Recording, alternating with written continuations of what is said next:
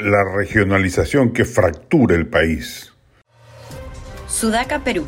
Buen periodismo. Nunca antes en la historia los gobiernos regionales y locales han tenido tanto dinero en sus arcas como lo tienen ahora. A la vez, nunca antes en la historia la salud, educación e infraestructura públicas han estado en niveles tan paupérrimos.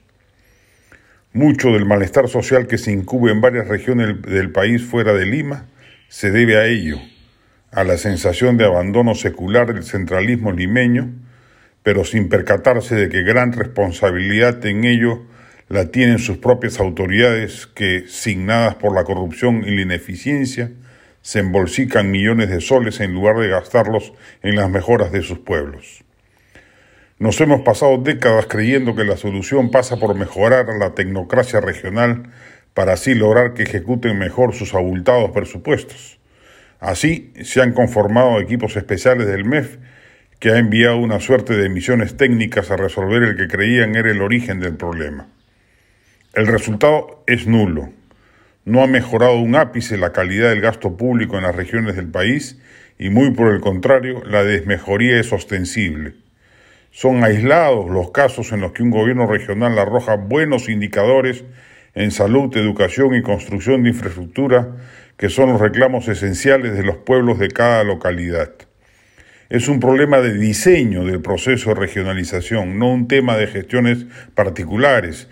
El tinglado institucional creado el 2021 está mal hecho y hay que cambiarlo legislativamente. Corresponde al Congreso pensar en ello y no solo en reformas políticas o electorales. Tiene en principio hasta julio del 2024 para formar una comisión de expertos y convocar a las autoridades recién electas, además de organizaciones sociales, para crear una entidad que arroje una propuesta de cambios normativos que luego puedan ser aprobados con los consensos necesarios. Se va a tener que buscar una fórmula que no implique recentralizar, porque eso detonaría un polvorín en las regiones, pero sí lograr que más allá de la buena voluntad de las autoridades locales, se generen mecanismos eficientes de gasto público libres de corrupción y despilfarro. Fernando Sillones ha propuesto la creación de organismos autónomos con peso constitucional que se encarguen de esos problemas, libres de los enjuagues políticos de los gobiernos locales y libres a la vez de cualquier intromisión limeña en su manejo. Así como esta, puede haber muchas ideas que ayuden a resolver un problema que está fracturando cada vez más el país y corresponde al legislativo o a una iniciativa del Ejecutivo tramitada hacia el Congreso atender con sentido de urgencia.